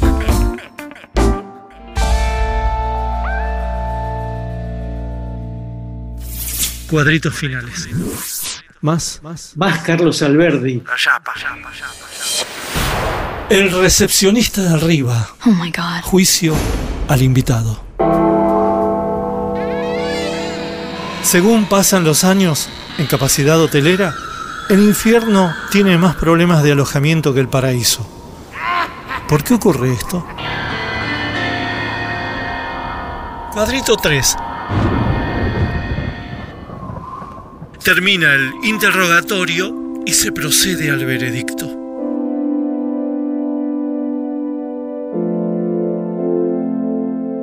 ¿Se murió rebelde o dócil, Carlos? Yo creo que voy, voy tendiendo a, a una cierta docilidad, a una cierta docilidad rebelde, digamos, pero, pero, pero claro, el tiempo, el tiempo amansa mucho, ¿no? ¿Qué le faltó por hacer? No, no tengo la sensación de que, de que me falte nada por hacer. No sé, no, no, veo, no veo esto como algo que, es, que, que tiene uno una serie de tareas y, y que, que- sino que bueno, uno va haciendo lo que hace y hay que tomárselo con, con tranquilidad. Que después de hacer este libro, ¿qué cree merecer en Madrid? ¿Una avenida, una calle, una glorieta, una rotonda, una biblioteca con su nombre? Hombre, eh, a mí me gustaría que algún día poder, poder ser una cosa que llaman aquí cronista de la villa. ¿Eh? Con eso me conformaría. Y te dan un título. Sí, sí, el título de cronista de la villa me parecería maravilloso. Veredicto. Sopesando cuidadosamente las respuestas del señor escritor y gestor cultural, y viendo en sus palabras mucha claridad ideológica, claridades en general, generosidad, aporte, amor a la cultura, caballerosidad, picardías, legado y paz. Por todo ello, sentenciamos al jubilado Carlos Alberdi al paraíso. Porque él mismo nos sopló la respuesta. Dejo constancia, el recepcionista de arriba. El recepcionista de arriba. Gracias. Muchas Gracias a ti, eh, Rep. Vamos a poner eh, en el aviso, en el flyer y todo, vamos a poner la tapa del libro, ¿sabes? También. No Ah, genial, genial. ¿Quién hizo la Muy bien. tapa? ¿Vos La, la tapa la hizo mi, mi hermana pequeña. Es un Iciar que siempre hace unos dibujos. Yo siempre había pensado, mucha gente me decía, pon fotos. Y decía, no, no, yo lo que hago con fotos va fatal porque la foto es muy tal. Y pensaba siempre en dibujos a línea y pensaba en las cosas. Iciar se dedica a otras cosas, pero por las tardes de vez en cuando dibuja. Y me Muy gusta, a mí siempre me ha gustado. Y, y entonces le dije, oye, ¿y unos autobuses. Entonces ha hecho esa visión de las Cibeles, sale el Círculo de Bellas Artes. En fin, a mí la Muy tapa me encanta. Muy- bueno, bueno, muchas gracias. Anda a descansar, a comer, a lo que quieras. Bueno, un abrazo, Un abrazo, Miguel. un abrazo, Hasta luego. Un abrazo. El holograma y la anchoa. Miguel Rep en AM750. Edición Eimon. Textos Jorge Tanure. Sí, para algunos es más horrible que para otros. Es injusto el mundo, es una mierda. Intenta, produce, consigue. Listo, ahí le mandé. Berenice Sotelo. Gracias. Lápiz y tinta Miguel Rep. El holograma y la anchoa en la contratapa del fin de semana. Sueñan lindo. Miguel Rep. El holograma y la anchoa, siempre contratapa, siempre último, siempre nocturno, siempre allá.